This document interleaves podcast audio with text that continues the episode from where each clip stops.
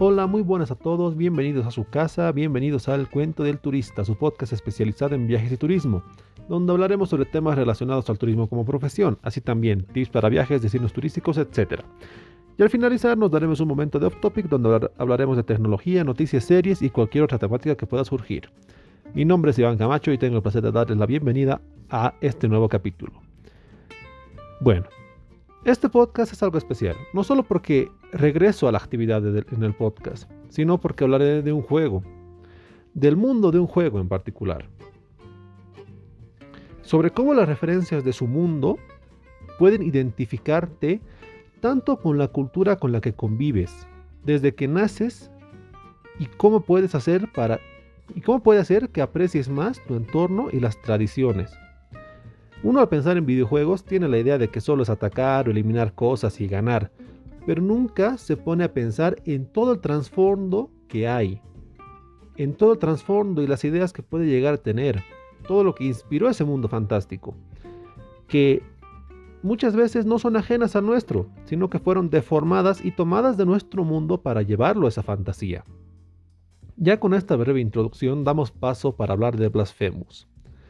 Pues bien, Blasphemous es un juego hecho por un estudio español, que hizo un arte inspirado en la cultura andaluza, que les hizo crear una historia única con muchas referencias religiosas del catolicismo, tanto leyendas como parte de la historia más oscura del mismo, sin hacer mención a qué es el catolicismo, con el fin de que evitemos, de que se evite ofender o atacar a cualquier persona que sea practicante de dicha religión sino que en base a estos datos, estos detalles, estas leyendas que tiene el catolicismo, se crea una religión completamente nueva para el entorno y la historia del juego, pero dejando unos gajes, unos detalles que muestran en qué está inspirado y que nosotros nos podamos dar cuenta de ello.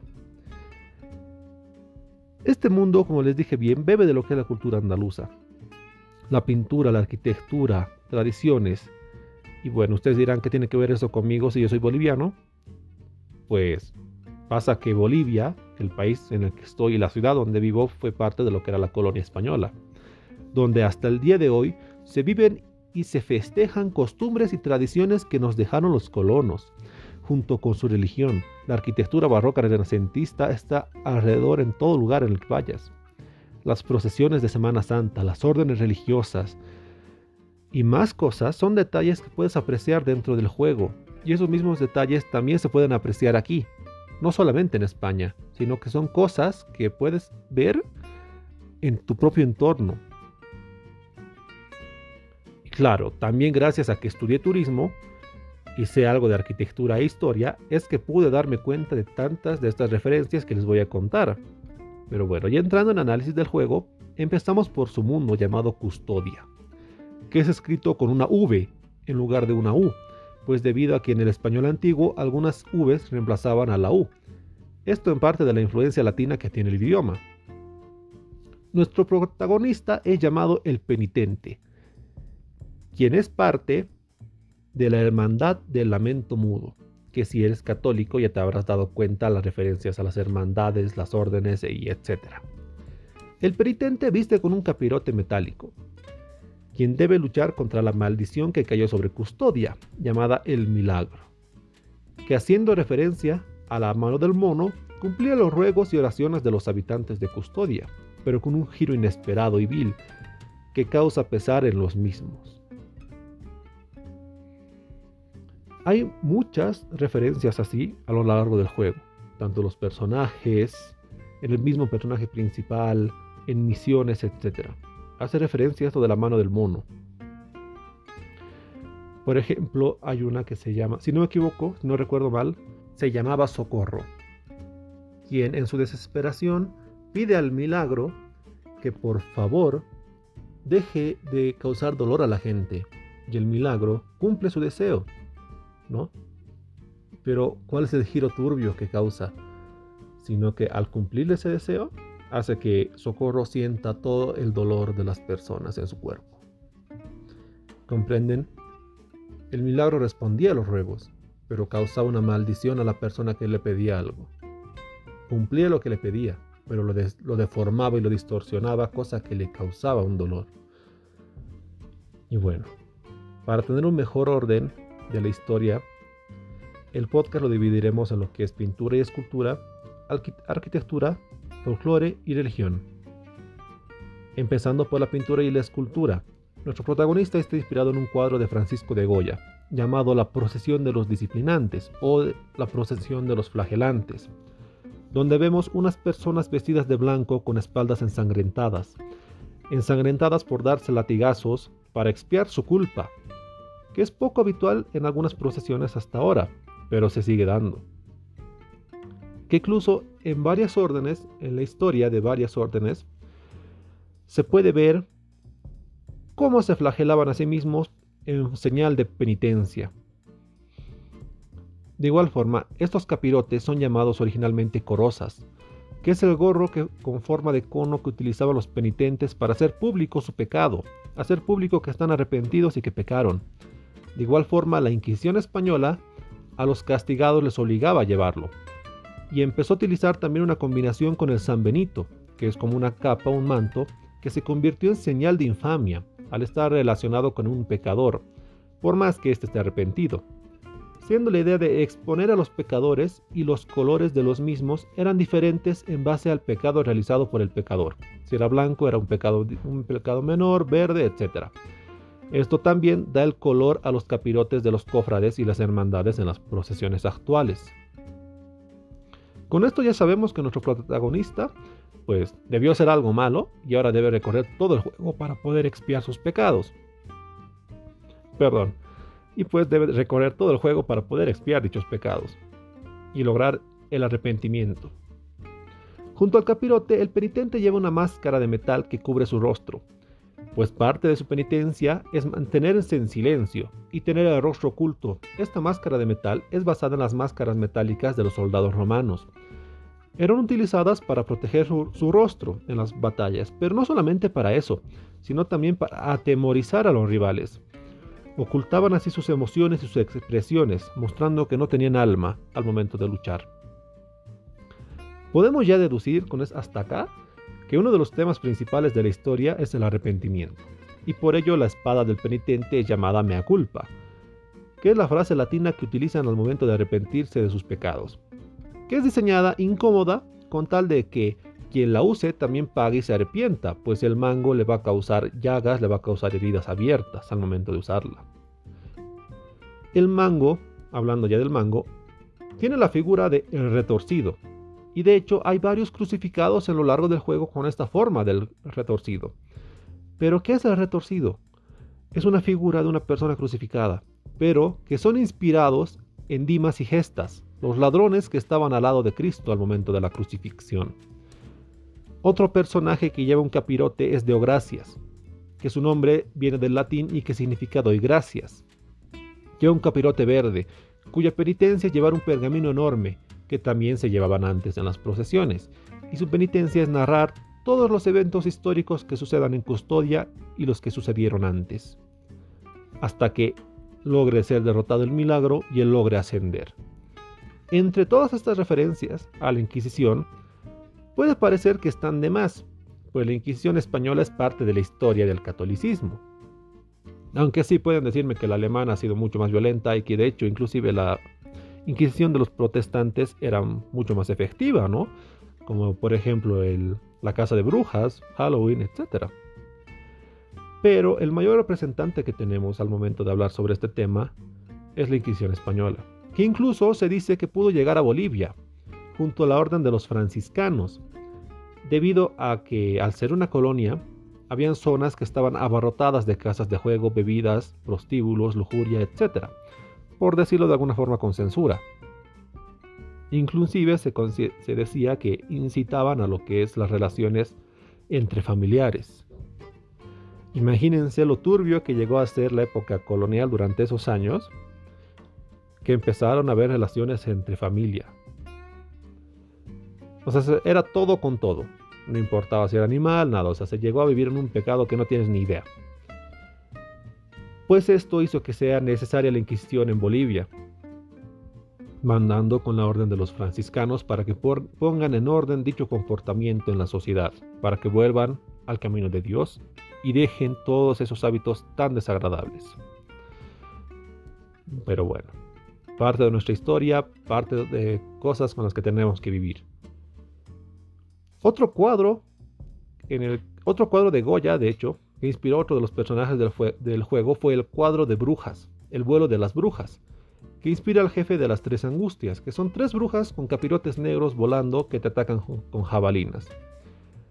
También una de las brujas del cuadro fue adaptada para otro personaje llamado la Señora de los Seis Dolores, que lleva seis dagas clavadas en su pecho. Esto en referencia directa a la Virgen de Nuestra Señora de los Dolores, que justamente lleva seis dagas clavadas en el pecho, pues se dice que el dolor que sintió María al momento de ver crucificado a Jesús, al momento de todo el dolor que sintió, es equivalente al mismo que tener una daga clavada en el corazón. Y pues María tiene seis dagas, en referencia a todo el dolor que sintió al ver a su hijo en la cruz. Mientras otro personaje que está basado en cuadros es el decapitado, que ataca lanzando cabezas de querubines. Y sí, suena muy pesado, muy turbio esto, por decirlo así, pero es parte del juego.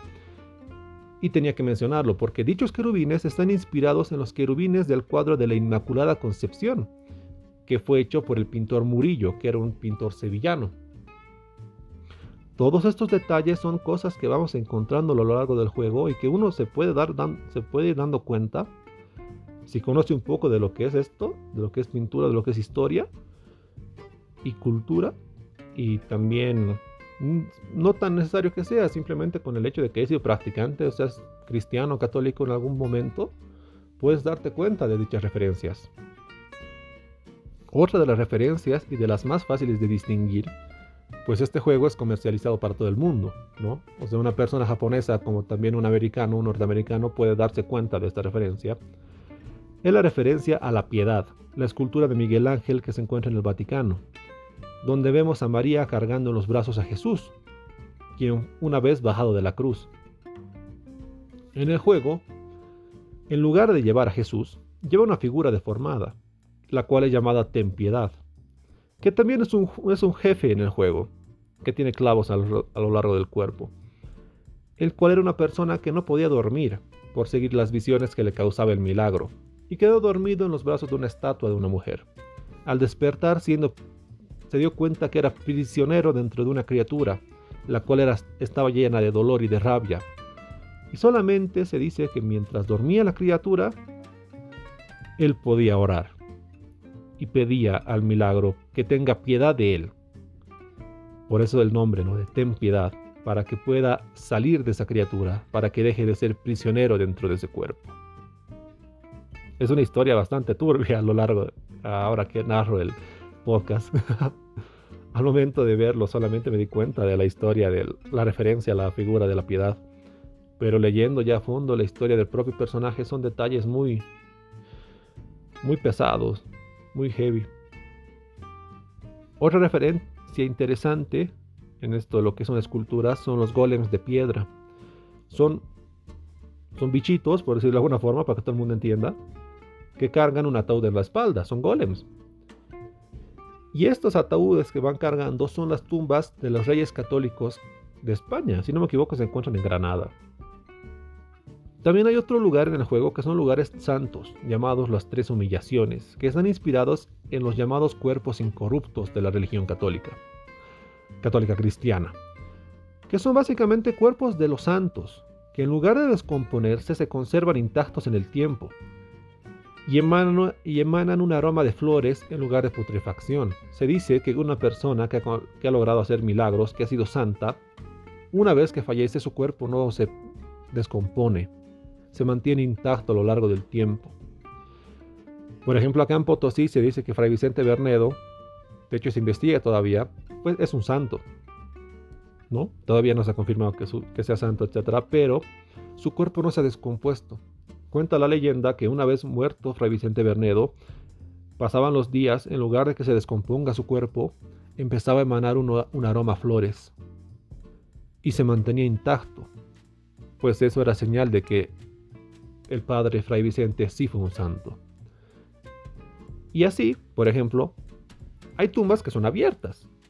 como el enrejado de Santa Catalina de Siena, que es una reja en la cual se puede ver lo que es el rostro de Santa Catalina, el cual está conservado. Es bastante intimidante a mi parecer, la verdad, de ese tipo de cosas. Les invito a que lo busquen, se van a sorprender igual. Ahora sí, los paisajes de fondo son una maravilla. Tranquilamente pueden ser el postal de cualquiera de las colonias al estar llena de iglesias. El arte gótico, las esculturas barrocas llenan todo el aspecto del fondo, desde las ciudades hasta las portadas de los templos e iglesias que encontramos a lo largo del juego. Es incomparable, los arcos de la Catedral de Córdoba son calcados en la representación de uno de los templos del juego, al igual que el retablo de la Basílica de San Pedro, que es calcado en la parte final para la, antes de la pelea final del juego. Al mismo tiempo que uno va acabando con los bichos a lo largo del mapa, puede apreciar el arte de fondo de las iglesias, los arcos, los arcos campaneles, las fachadas barrocas, como las que uno puede encontrarse en su propia ciudad. Yo aquí en Potosí salgo y me encuentro con fachadas barrocas renacentistas a lo largo de todo el casco histórico. Y no solamente en iglesias, sino también en casas, eh, la Casa de Moneda, la alcaldía, la, la gobernación, etc. Todos los edificios que son en el centro tienen un detalle así. Ya sea que es renacentista, ya sea que es neoclásico, ya sea que es barroco, pero tienen esa esencia, esa influencia.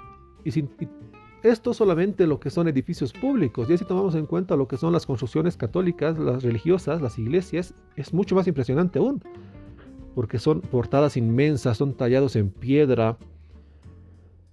La catedral misma, uno va caminando por el centro y puede ver así los campanarios por todo lugar. Es muy bello y tranquilamente podría ser un paisaje del juego, porque se encuentran cosas así a lo largo del mapa, a lo largo del diseño. Para mí, este detalle, al momento que iba jugando, ha sido de los que más pude disfrutar porque me sentí identificado con eso. Aquí sales, en la ciudad en la que yo me encuentro, sales y encuentras así todos los paisajes. Es maravilloso. Y es algo que yo no lo valoraba hasta que estudié turismo, aprendí un poco más a poder distinguirlos, a poder apreciarlos y también el juego este que me ayudó a darme cuenta de que es no solamente algo de nosotros, no solamente algo de los españoles, no solamente algo de la colonia ni nada, sino es algo con lo que uno ha crecido, con lo que nosotros hemos crecido, con lo que nosotros hemos vivido y tenemos que apreciarlo. Pero bueno, continuando. Así como también hay arquitectura, hay cuadros, etc., hay referencias a lo que es el folclore. La primera leyenda que voy a comentar es la de Doña María Coronel, quien se refugió en un convento para escapar del acoso del rey Pedro I el Cruel, y en su desesperación no vio más salida que echarse aceite hirviente en el rostro y pecho, para quedar desfigurada y chamuscada, así evitando el acoso del mismo Pedro. En el juego, esta historia es directamente un jefe, que trata de un rostro gigante con, oro, que cubre parte de su rostro, el cual se está derritiendo en referencia al aceite que va derritiendo de la misma forma que el aceite hirviendo derritió el rostro de María. En la vida real, esta mujer fundó el convento de Santa Inés, donde pueden visitarlo y pues ver el cuerpo de María hasta, hasta ahora, ¿no? Eh, yo les invito a que lo busquen por internet. Yo no puedo poner ningún enlace ni nada porque es Spotify es algo sensible y me puede dar de baja el capítulo por el tipo de contenido. Otro personaje del juego es las Gracias, que están inspiradas en la leyenda de la Santa Librada, que era una princesa portuguesa que deseaba escapar del acoso y del matrimonio consensuado, por lo que en su desesperación le pide a Dios que la haga horrible, que la vuelva fea, y Dios en su misericordia hizo que le crezca todo el vello que tenía, haciendo que sea una mujer barbuda, y así escapando de lo que es el matrimonio forzado. Ante esto, su padre la condena a morir crucificada porque la consideraban un hereje. Es una referencia muy directa dentro del juego a esta leyenda de, que les menciono. Otros personajes son los simbarillos, que son como un fantasma que, el cual cuelga de una campana. Estos hacen referencia a la tradición de los leprosos, quienes debían anunciar su llegada con el sonido de una campana. Para mí es muy importante este personaje, porque yo nací en Tarija, en Bolivia. Y dato curioso es que en Tarija hay una tradición que se llaman los chunchos. Y estos chunchos son personas que bailan con el rostro tapado, golpeando así una flecha o una vara al suelo a un determinado ritmo. ¿Cuál es lo curioso acá? Pasa que estos chunchos son datan de la lepra, de los leprosos. Originalmente Tarija era lo que es una colonia de leprosos, tenía una colonia de leprosos. Y dichos leprosos, cuando iban a la ciudad, tenían que taparse las caras para que no se les vean las llagas, y con las campanas y los golpeteos en el suelo que les digo, anunciaban su llegada a, los pobladores de la ciudad, cosa que ellos puedan esconderse dentro de sus casas y dejar sus donaciones, ya sea ropa, ya sean mantas, ya sea comida, en sus puertas, y dichos leprosos puedan recogerlos, y así evitando el riesgo del contagio. También, por otro lado, se dice que era por enfermedades de transmisión sexual, lo cual no tiene ningún sentido, pero es también algo que mencionan a lo largo de la historia. Pero en sí, en fin, lo principal es que las campanas y los golpes son representación de que un leproso se acercaba y uno por ende tenía que esconderse. Asimismo, también hay las criaturas llamadas amarguras, que hacen referencia a los pasos de las procesiones, de las personas que andan cargando a los hombros las imágenes. Ya se podrán imaginar. Ya en lo que es religión, es obvio que este mundo está inspirado en gran parte de lo que es el cristianismo slash catolicismo. Aunque de una parte muy oscura del mismo. Aunque puede ser muy interesante, es una parte oscura. A mí lo que me sorprende a mí lo que realmente me sorprende y es muy interesante es que tanto en España como acá en Latinoamérica, en Potosí, todo lo que es colonia, son cosas que han trascendido. más allá de lo religioso, más allá de lo creyente que puede ser uno. Si no se ha vuelto parte de nuestra costumbre, nuestra cultura, nuestras tradiciones, con lo que uno crece, eso es a mí lo que más me ha llamado la atención, ¿no? De los detalles que nombra el juego. Uno puede nunca ver en una iglesia, pero al jugarlo uno va dando cuenta de, ah, che, esto es esto, ah, estas cosas son esto. Uno nunca pudo haber sido creyente, nunca pudiste haber ido a una iglesia, pero te vas dando cuenta. ¿Por qué? Porque estos detalles han trascendido a la religión. Son parte de nosotros como sociedad ahora. ¿No? O sea, desde niños uno sabe uno sabe que es Semana Santa. Desde niño uno conoce que es Todos Santos. Por más que ahora haya Halloween y todo lo que quieras, uno sabe que esa fecha es Todos Santos. Puedes nunca haber ido a una iglesia, pero sabes que son esas fechas. Y es por lo mismo. Uno, por más que sea así, ha visto alguna procesión en su vida. Son cosas que tienen un peso muy importante en la sociedad, pese a que la iglesia ya no tenga la importancia que tenía en ese entonces. La iglesia no tiene el mismo poder, no tiene la misma importancia ni relevancia. Pero esas cosas están marcadas en nosotros. Y en el juego esto está representado a la perfección para que cualquier persona lo pueda distinguir. Así también hay otras referencias en todo. Por ejemplo, el personaje de Gémino es la figura del Calvario de San Sebastián, quien fue condenado a muerte por el emperador romano Maximiliano quien le condenó a morir atado en el paredón y disparado por flechas, siendo un mártir católico muy representado. Uno ve al personaje de Gémino y se da cuenta, ah, este es San Sebastián. Se da cuenta al toque que es San Sebastián. Otros personajes son los besadores de llagas, que son liderados por Tirso, en referencia directa a San Francisco de Asís y a los franciscanos, quienes cuidaban de leprosos y enfermos, al asistirles en su dolor. De hecho, según la leyenda, San Francisco besaba la frente de los enfermos, pues confiaba en que Dios intervendría para sanarlos y no ser contagiado. Y eso se puede ver en Tirso y en toda su orden, en todo su equipo, quienes están besando ahí a los enfermos, a las personas heridas, con tal de poderles sanar y de aliviar el dolor que están sintiendo. También hay otro jefe que es de los detalles que más me sorprendieron cuando pude verlo, que se llama Melquiades. Es una calavera que está rodeada de joyas y es cargado por, varios por varias manos como si fuera un santo. Pues esto es porque en la vida real hay iglesias con sarcófagos de cristal donde hay cuerpos de religiosos importantes que están vestidos de joyas y telas caras. Estos son llamados santos enjollados. O sea, son reales, no es una cosa que he hecho el juego para hacer no algún ataque a la iglesia de que, uy, en la iglesia católica hay mucha plata y no dona. No, no, no, no, no, no es nada de eso, sino que en la vida real hay santos enjollados. Igualmente hay referencias a la peste negra, con personas con máscaras que se flagelan las espaldas.